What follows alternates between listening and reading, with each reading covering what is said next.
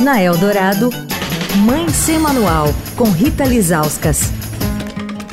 Se eu fosse presidente do Brasil, a primeira coisa que eu faria ia deixar a praça cheia de brinquedos de criança.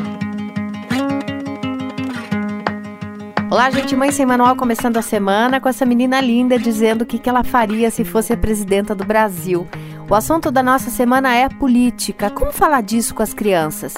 Em tempos de tanto ódio, tanta divisão, como fazer que elas entendam que é pela política que se operam as grandes mudanças que a gente precisa? Eu vou falar sobre esse assunto durante toda a semana com a Raquel de Paula, que é gestora do portal Lunetas, que produz conteúdo sobre infância e que lançou o especial Quem Vota pelas Crianças, um hub de informação sobre política e infâncias.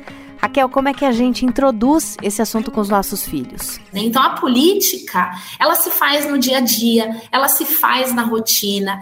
Então, tem um, um, uma frase né, de um ativista que a gente gosta muito, super conhecido, ele chama Pedro Marco, que ele fala que política é a varinha mágica que transforma o mundo naquilo que sonhamos.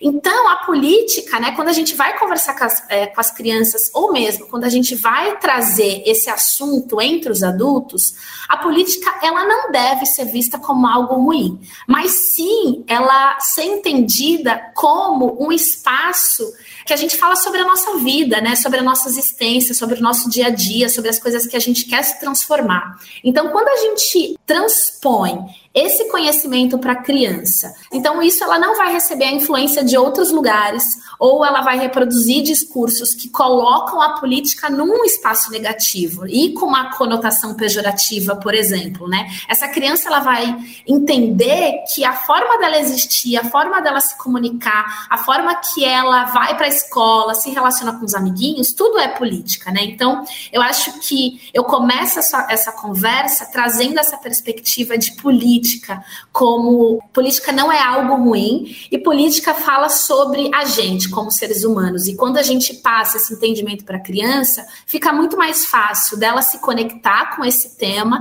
e dela entender que todo o entorno dela é, é política. Esse conteúdo sobre política e crianças está no lunetas.com. Amanhã a gente fala um pouco mais sobre esse assunto. Quer falar com a coluna? Escreve para mãe sem manual, estadão.com.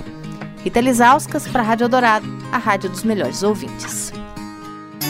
Você ouviu Mãe Sem Manual, com Rita Lisauskas.